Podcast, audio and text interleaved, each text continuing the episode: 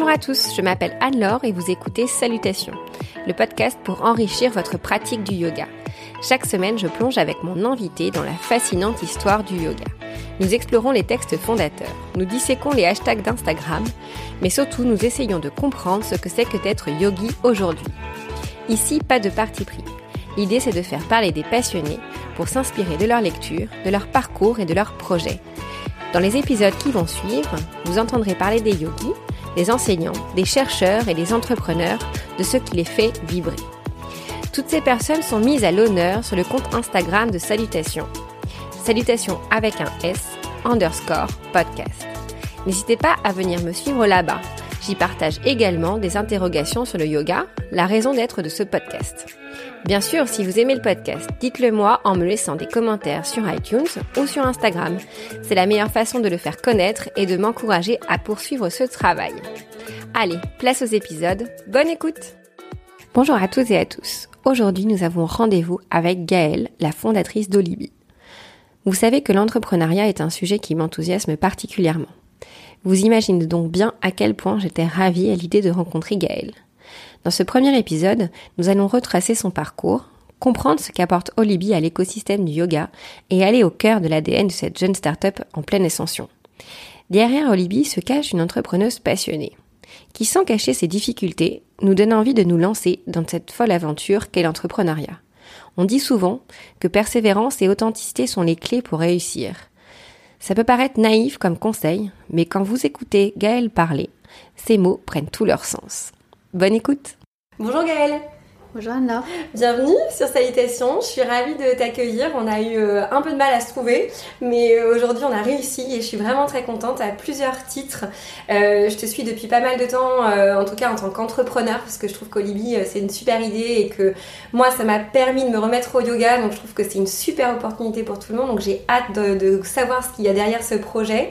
ensuite, d'un point de vue plus global sur, parce que tu sais que le Salutations c'est un podcast sur l'histoire du yoga qui m'intéresse en interviewant des personnes comme toi qui sont euh, au cœur en fait euh, de l'écosystème du yoga d'un point de vue entrepreneurial, euh, c'est de comprendre en fait comment Olibi s'intègre dans cet écosystème et comment ça participe à la démocratisation du yoga que je trouve hyper, euh, hyper important. Donc ce que je te propose pour cette euh, première partie, euh, c'est d'essayer de comprendre ce que c'est Colibi. Et avant de rentrer dans le projet lui-même, ce que j'ai envie de comprendre, c'est ce que tu faisais toi avant de, faire Olibi. Alors moi, avant de faire Olibi, j'ai travaillé 10 ans chez Philips. Ouais. aux Pays-Bas. Ouais. Et parce que Philips est une boîte néerlandaise, que tout le monde ne sait pas. Et ensuite en France. J'ai occupé pas mal de postes. Euh, j'ai été chef de produit, j'ai fait du marketing, j'ai fait de la com. Euh, euh, et à la fin, j'étais responsable du digital. Et en parallèle de ce poste de responsable du digital pour la France, j'ai mené un certain nombre de projets d'intrapreneuriat. Ah, d'accord. D'entrepreneuriat, mais au sein de l'entreprise. C'est super ça. Ouais, c'était, c'était une super opportunité qui m'ont, bah, qui m'ont ouvert les yeux sur pas mal de choses parce que Philips c'est quand même une très grosse boîte c'est une super boîte qui était très heureuse, donc je crache pas du tout dans la soupe. Mais c'est quand même euh, une très grosse boîte et qui est très top-down, donc très dirigée par la Hollande. Donc les pays obéissent quand même beaucoup à la Hollande. Euh, c'est compliqué de dévier de la ligne du parti. Or, avec ces projets d'intrapreneuriat, j'ai eu l'opportunité de mener des, projets purement locaux ce qui m'a montré que ben, une décision pouvait être prise hyper rapidement sans faire 14 réunions, euh, que je pouvais toucher à des sujets très variés qui sortaient de mon... Est-ce que je peux te demander de quoi il s'agissait, euh, ces, ces, sujets d'entrepreneuriat? C'était varié, ça ressemblait à quoi? Ouais, ça a été assez varié. Euh, je peux parler du dernier qui a été vraiment un déclencheur. en fait, il y avait une boutique pour les employés Philips à Suresnes, où est le siège en, en France. Euh, donc moi, quand je parle de Philips, j'étais responsable du digital pour la France côté euh, Philips grand public. D'accord. Juste pour préciser. Philips grand public, juste pour cerner, c'est quel type d'objet? C'est alors les euh, machines à café CNCO, c'est les rasoirs. C'est du, grand public. C'est du grand public, voilà. Les blenders, enfin voilà, tout ce genre de produits. Donc il y avait une, une, boutique pour les employés et puis qui ressemblait bah, plutôt un espèce de. Enfin, c'était une grande pièce avec des étagères et des cartons posés dessus. Et un jour, euh, le, le, DG s'est levé en se disant euh, Mais c'est plus possible. Moi, je veux un endroit où, mes employés peuvent acheter des produits Philips, mais qui soit vraiment représentatif du positionnement et de la signature de la marque. Ouais.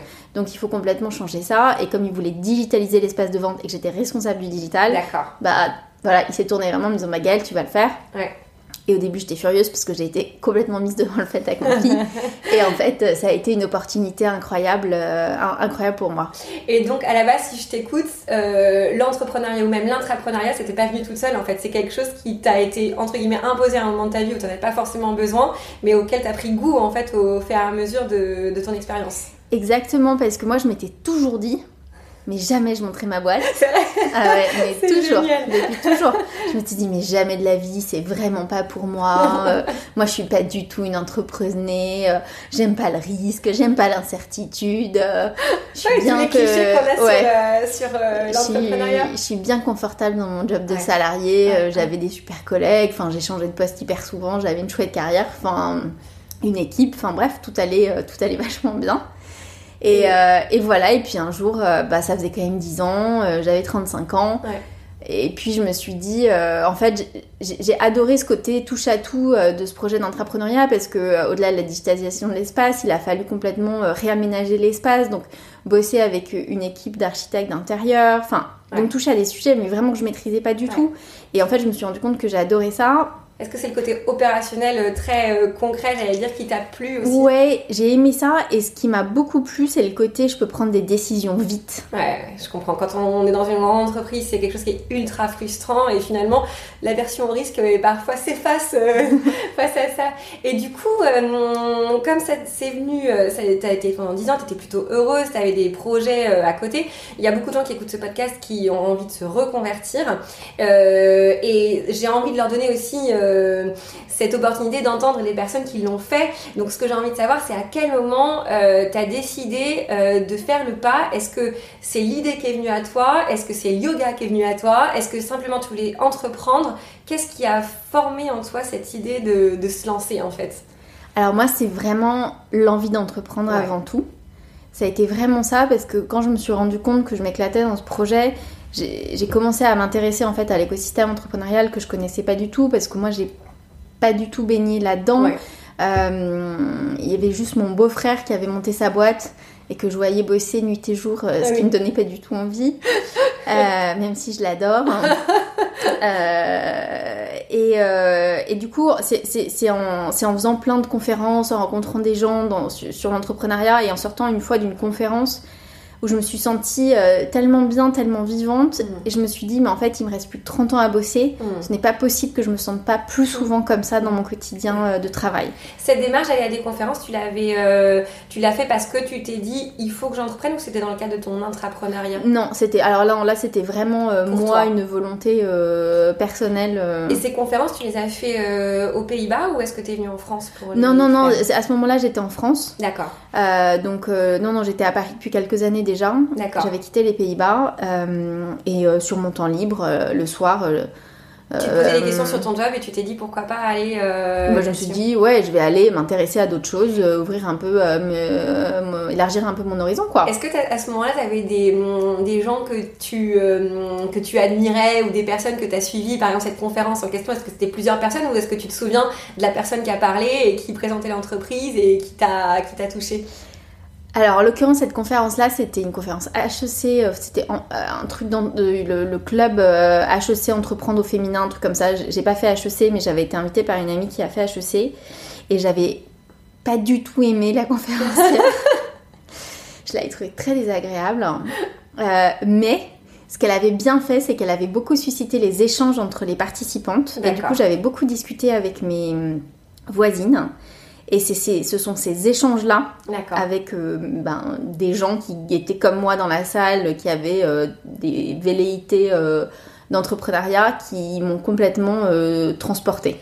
Ce que j'entends aussi, c'est que tu, c'était un groupe de femmes. Est-ce que euh, le fait d'être entourée de femmes à ce moment-là et de te sentir portée par l'entrepreneuriat féminin, ça t'a aussi poussé euh, à aller plus loin? Est-ce que tu avais des freins je sais pas, en, tant- en t'inhibant par rapport euh, à ton statut de femme dans l'entrepreneuriat, est-ce que ça t'a aidé du coup de, voir des gens qui finalement ont sauté le pas et qui étaient aussi des femmes?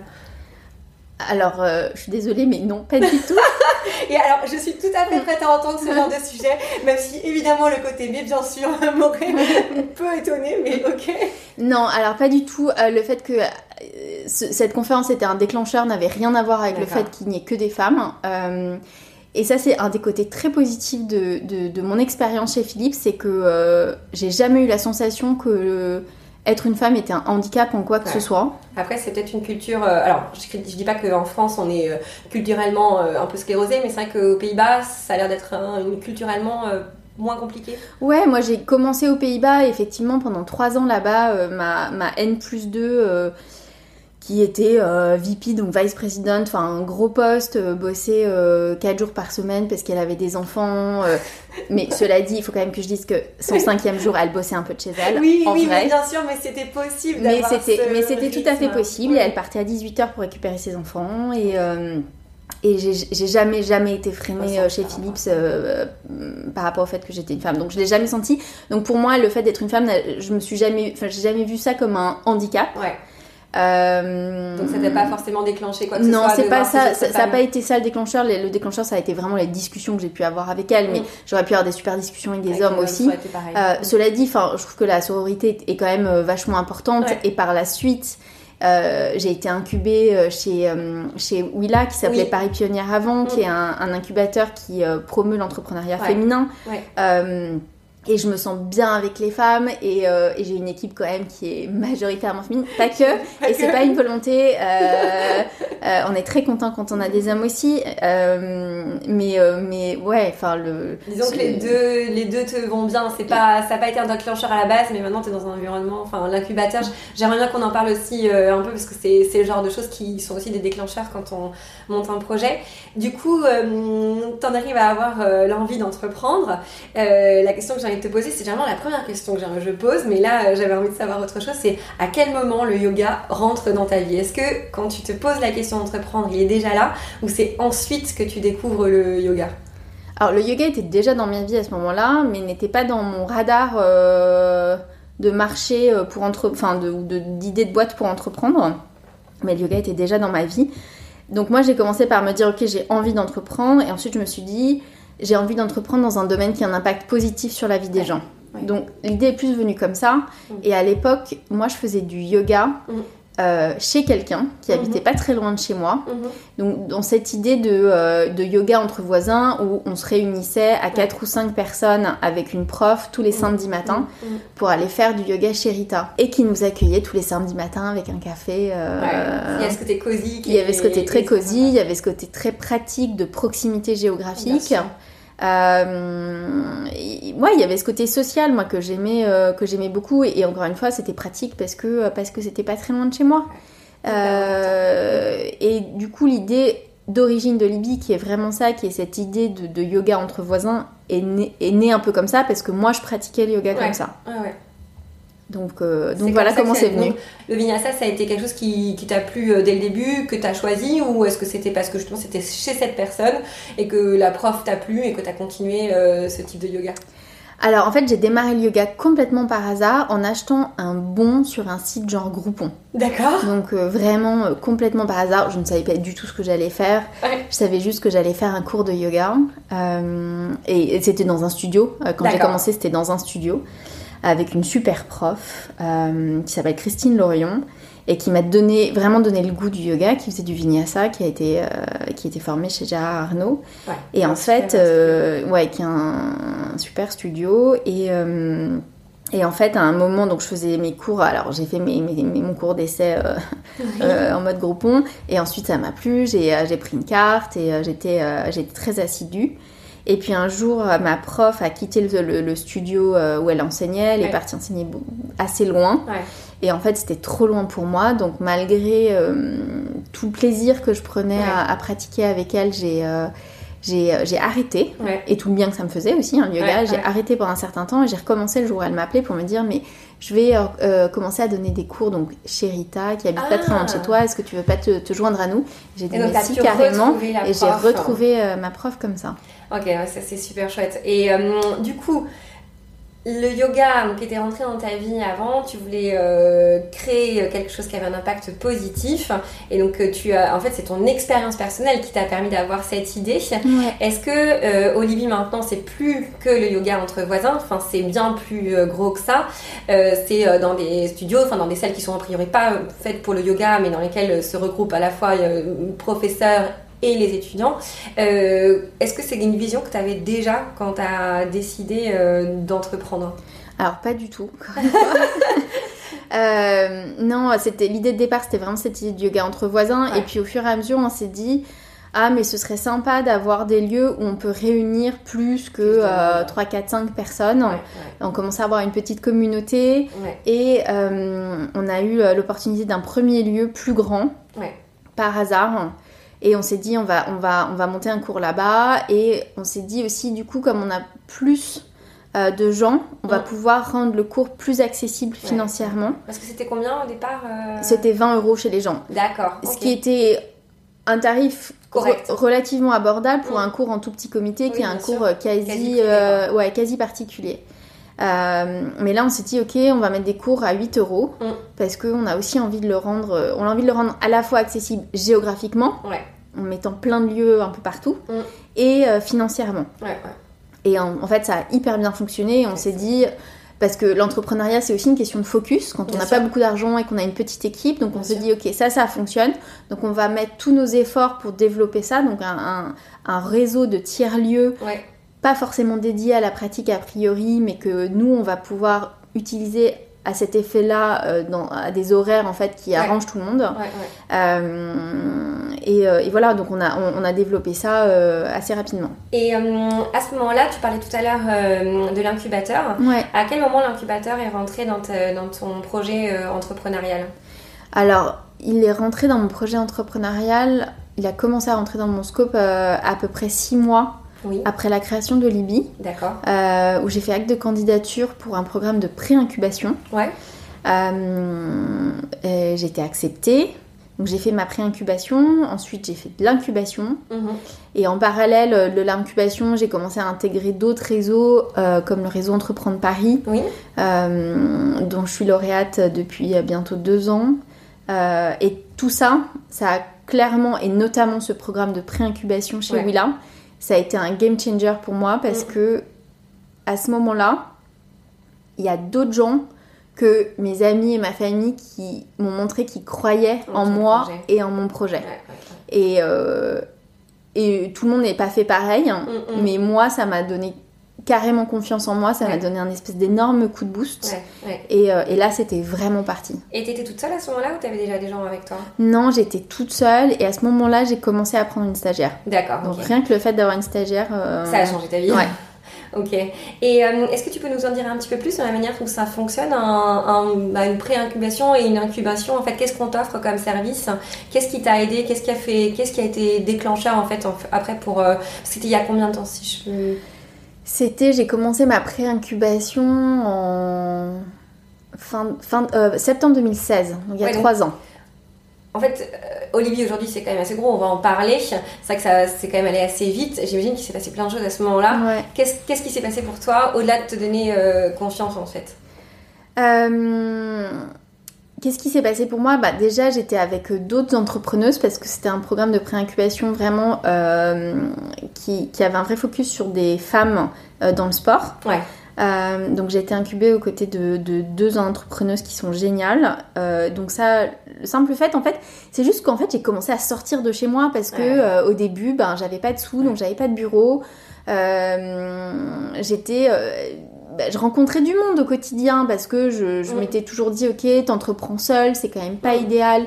Il faut que tu te constitues un, un, réseau il faut que tu aies des, des, des, gens avec qui tu puisses échanger avoir une espèce de ping-pong intellectuel leur soumettre tes idées voir ce qu'ils en pensent etc mais le simple fait de là tout d'un coup j'ai pris un bureau et en fait le fait d'aller travailler le matin ailleurs que dans mon salon bah en fait ça change tout. Euh, moi moi ça m'a ça m'a changé beaucoup de choses euh, que euh, on a mis euh, à notre disposition un réseau, enfin un ensemble d'experts sur différents sujets juridiques, plutôt tech, plutôt marketing. euh, plutôt finance euh, qui, qui faisait qu'on pouvait euh, ben, les consulter sur euh, nos problématiques euh, et qui nous accompagnaient. Euh, Ça, tu le payes? C'est des services que tu payes quand tu es pré-incubé ou est-ce que c'est. alors euh, ce programme en particulier, je l'ai pas payé parce que euh, il est financé par la, Fran- euh, par la Française des Jeux. D'accord. Donc on a la chance euh, Une d'avoir fois ça. que tu es sélectionné, Une fois que tu es sélectionné, donc tu payes pas, ça dure 6 mois. En revanche, tu payes l'incubation. d'accord, ok. Mais il y a un certain nombre d'aides Ouais. euh, pour l'incubation, notamment via la BPI, Oui. qui permettent euh, de financer euh, euh, l'incubation. Et du coup, donc tu as fait ce, ce programme et euh, Olivier commençait à grossir. Maintenant, euh, après, euh, donc c'est à peu près 3 ans, du coup, vu que c'était en 2016, est-ce que Ouais, Olivier a va avoir 4 ans là. 4 ans. Et maintenant, ce que je voudrais savoir, c'est du coup, Olivier est quand même très présent. Alors, en particulier à Paris, je, je- je connais mal ce qu'il y a autour, mais je sais que vous êtes quand même présent euh, partout ailleurs. Mais O- Olivier, c'est quand même un, un, un élément euh, sur lequel on ne peut pas passer en fait quand on fait du yoga à Paris. Enfin, vous êtes partout. euh, et euh, moi, j'ai commen- j'ai recommencé le yoga grâce à Olivier, donc c'est vraiment une chance parce qu'à la fois c'est abordable et en même temps les profs sont top. Aujourd'hui, la façon dont tu vois Olivier dans cet écosystème du yoga, comment, comment tu le vois? Comment ça s'intègre pour toi? Est-ce que c'est quelque chose qu'on fait en plus d'autres cours dans le studio? Est-ce que c'est quelque chose qu'on qu'on peut faire euh, tous les jours, uniquement euh, chez Olivier Enfin, comment tu, voilà, comment tu vois Olivier dans le, dans le yoga? Bah, je, je vois Olibi comme un, comme un acteur euh, qui vient pas euh, concurrencer les, les studios euh, traditionnels. En tout cas, ça n'a jamais été. euh, Ça a jamais été ma volonté. Euh, Aujourd'hui, le marché du yoga, c'est quand même un marché qui est en forte croissance. Ouais. Il y a clairement de la place pour tous. Mhm. Euh, un studio traditionnel en moyenne à Paris, ben, c'est quand même aussi un certain prix qui fait que tout le monde ne peut pas s'offrir euh, des cours réguliers euh, dans un studio. Donc je le vois comme un moyen de donner accès au yoga à des gens qui ben, auraient pas forcément eu accès ou ont, envie de pratiquer le yoga de façon un peu différente, plus souple, hein, parce qu'aujourd'hui on a des cent- une plus d'une centaine de lieux, donc euh, on trouve forcément un, un cours à côté de chez soi ou de son Mhm. bureau. Euh, donc on a un réseau de lieux qui fait que c'est hyper facile de pratiquer, des tarifs qui sont accessibles et effectivement on est aussi quand même très exigeant sur la qualité de nos professeurs Ouais. Euh, qu'on teste tous avant, euh, avant, avant qu'ils rejo- rejoignent euh, l'équipe Olibi. Ce qui m'intéresse aussi de comprendre, c'est que hum, moi, ce que j'ai aimé d'emblée chez euh, c'est l'accueil. Euh, c'est le fait qu'on se sente pas impressionné. Je trouve que le yoga, ça peut être très impressionnant quand on va dans un studio. De par le fait que bah, les, autres, bah, les autres pratiquants ont un niveau très élevé euh, ou que le prof de yoga est pas forcément ultra sympathique. Euh, je trouve que dans tous les cours Olivier que j'ai fait, c'est pas le cas. Donc, euh, comment tu gères ça? Comment on fait en sorte d'imprimer sur des gens qui sont complètement différents euh, cet ADN en fait euh, à travers la communication, à travers la- ce que tu dis aux profs Ça m'intéresse de comprendre un peu ce qu'il y a derrière. Bah déjà ça me fait hyper plaisir et ça me touche vachement. Franchement je crois que c'est un des plus beaux compliments que qu'on pourrait, me, qu'on pourrait me faire. Parce que c'est un vrai truc qui me tient à cœur. Parce que comme je le disais, il y a l'accessibilité géographique et l'accessibilité financière. Mais il y a aussi cette, cette idée de, de pratiquer au sein d'une communauté qui soit hyper bienveillante Mm. et motivante. Mm. Et euh, c'est plus dur en fait ça de le, de le mesurer, de le mettre en place. Mais je pense que c'est un truc en fait qui nous tient tellement à cœur Ouais. dans toute l'équipe que ben, en fait, c'est- ça qu'on. Quand on teste un prof, ben, c'est non seulement euh, sa capacité à donner un cours et, et ses, et ses compétences techniques, mais c'est aussi est-ce qu'il est dans le même état d'esprit Ouais. que nous, qu'on a envie. Moi, ça m'arrive de temps en temps d'a- d'aller dans des studios et pourtant, ben, je pratique quand même pas mal où je Mm. me sens euh, en fait gênée. Ouais, ouais. Euh, et j'avais envie de tout sauf ça chez Olivier. Euh, c'est vraiment l'idée de, en fait, un peu comme la pub McDo, c'est viens comme t'es. C'est vraiment cette idée de, ben, le yoga c'est hyper beau, toutes ces images incroyables sur Instagram avec ces filles hyper minces. Qui pratiquent sur une plage au soleil couchant avec un pied derrière la tête. Non mais c'est très beau, hein, c'est très euh, aspirationnel. C'est ça, ça, ça, Mais en fait, euh, manière ou pas, ça ouais. mais c'est pas la vraie vie Ouais. et, euh, et ça fait peur à plein de gens qui se disent mais en fait le yoga c'est pas pour moi parce que je suis pas souple et moi on me le dit tous les jours. Ouais, Non mais moi je peux pas faire du Ouais, yoga si je suis pas souple. Donc euh, j'essaye de, de, de, de contribuer euh, à, à- à- à changer, à changer ça en expliquant que c'est pas un sujet en fait la souplesse dans le yoga. Euh, mais voilà, c'est- la façon dont nous, bah, on interagit avec nos clients quand ils nous appellent ou qu'ils nous envoient un email parce qu'ils ont un problème ou un... Mm. Ou pas, c'est euh, la façon dont on interagit avec nos profs, Ouais. c'est la façon dont on interagit en fait avec tous nos partenaires où on, on- on est une boîte, c'est sûr, parce qu'à la fin du mois, il faut payer les salaires. Ouais. Euh, et qu'il faut pas non plus se dire que euh, enfin c'est pas le monde des bisounours hein, c'est pas ça du tout. On est une boîte. Mais moi j'ai envie de faire une boîte avec certaines valeurs et euh, ce côté humain. Au cœur euh, au cœur de ce qui m'importe et c'est ça qui a aussi drivé toute ma démarche entrepreneuriale Ouais. au départ Ouais. c'est que j'ai voulu monter une boîte parce que j'avais envie d'apprendre des trucs et j'avais envie de rencontrer des gens Ouais, ouais. Et ton équipe, tu l'as montée comme ça aussi, j'imagine. Vous êtes combien maintenant?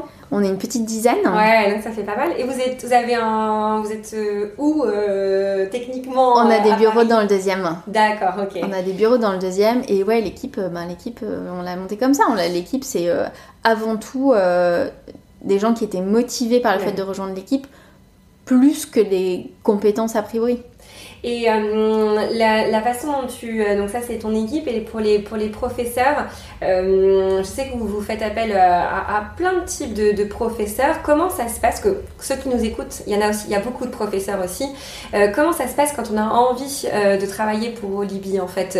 Et quelles sont les compétences nécessaires? Et puis, la, et puis l'autre chose qui est un peu sensible, qu'est-ce que tu recherches, en fait, dans la façon d'être de ces profs?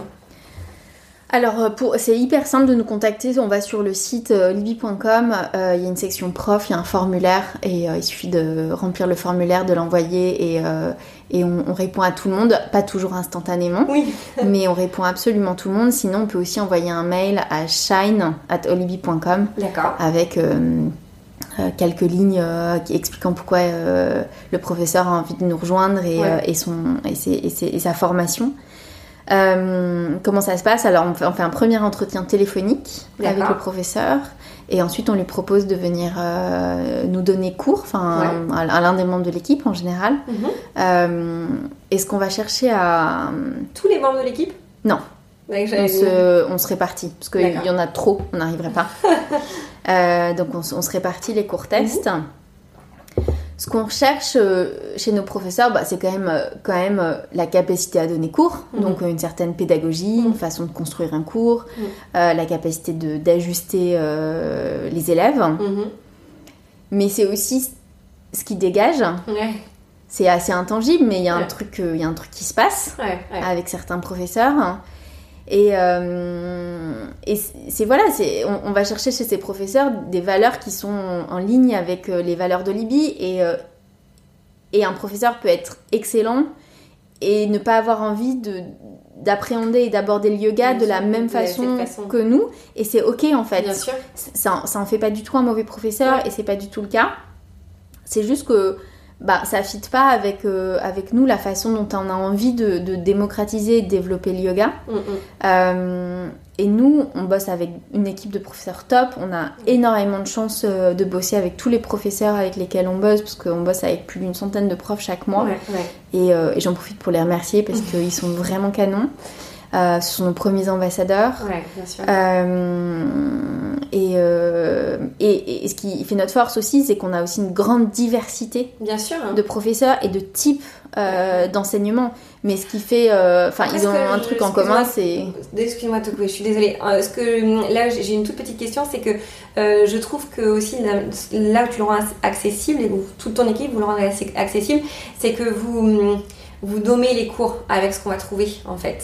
Parce que derrière euh, un yoga détente ou un yoga boost, comme vous l'appelez, en fait, on peut mettre plein de types de yoga, mais c'est pas grave en fait. Parce qu'en fait, euh, le yoga, en- le yoga dynamique entre guillemets, on arrive à se repérer facilement. C'est ce qui donne aussi envie euh, d'aller chez vous, c'est que ces noms démocratisent d'une certaine manière le yoga, je trouve.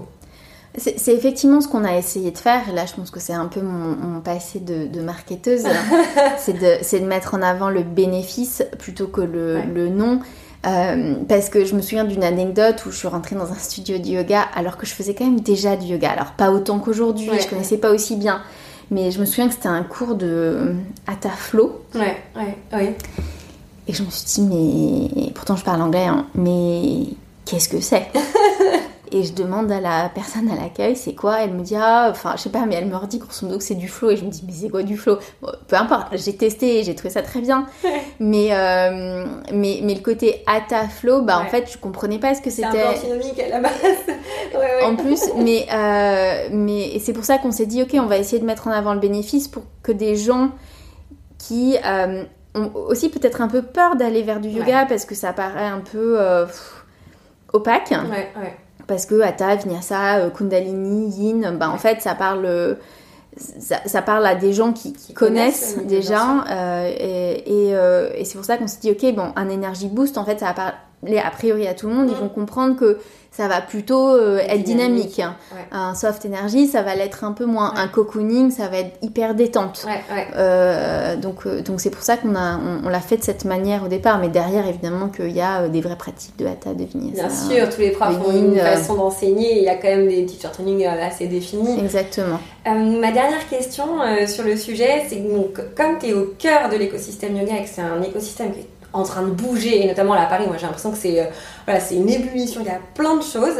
Euh, comment euh, tu vois déjà la pratique du yoga, la façon dont ça évolue? Est-ce que tu sens des tendances? Il y a évidemment une grosse tendance autour du Kundalini, il y a un, une une appétence forte pour la spiritualité. Euh, est-ce que ça, c'est des choses auxquelles tu fais attention et que tu essayes d'intégrer euh, dans tes cours euh, Ou est-ce que tu prends plus de distance par rapport à ces tendances qui émergent assez souvent dans le yoga?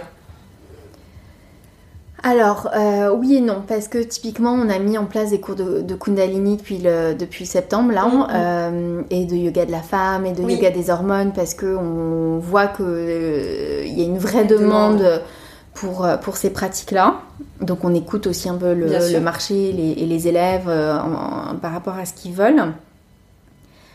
Après, nous, et ça se reflète dans les noms des, des, cours, hein, je me suis toujours dit, je préfère que les élèves rentrent par un côté très sportif dans le yoga, mmh, mmh. Euh, un peu coupé de l'aspect spiritualité que nous on met très très peu en mmh, avant en fait moi j'adore ça, mais en fait il y a plein de gens que ça effraie un peu. Parce que ma conviction c'est qu'il vaut mieux que les gens se disent ah je vais aller faire un cours de yoga et ah Energy Boost ou un HIT ah, euh, ou un hip hop yoga où ça a l'air cool et euh, en fait qui transpirent et qui se disent euh, en fait je suis pas trop perdue par rapport au sport que, je peux ouais à ce que je connais.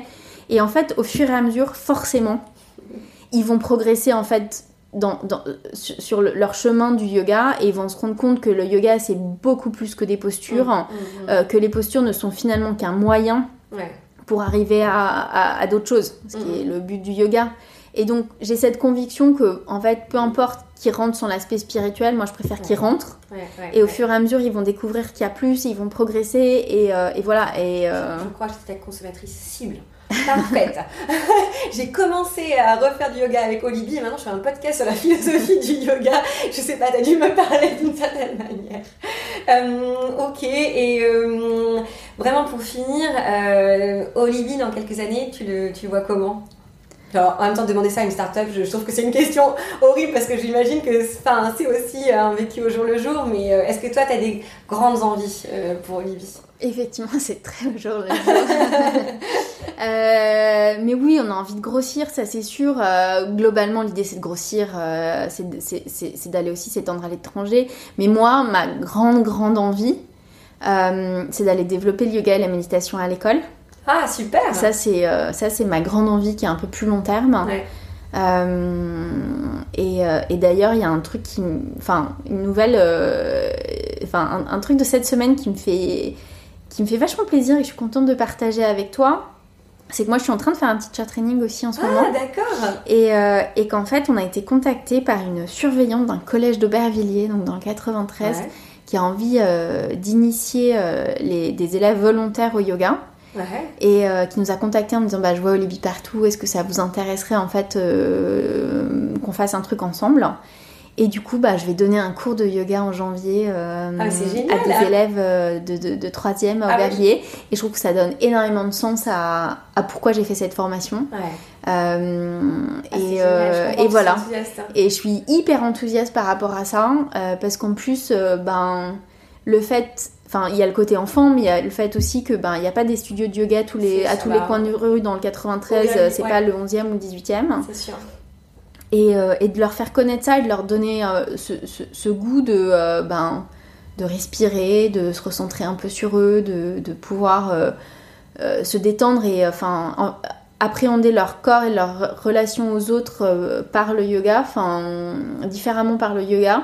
Ben voilà, ça c'est un truc où je me dis ben en fait, je suis contente de faire ce que je fais, je suis contente de des milliards de galères que j'ai au Ouais, quotidien, de toutes les emmerdes, de toutes les difficultés, de, de tout ce qui est hyper dur dans l'entrepreneuriat parce qu'il faut pas se cacher que c'est Ouais. quand même ultra dur. Ouais, hein.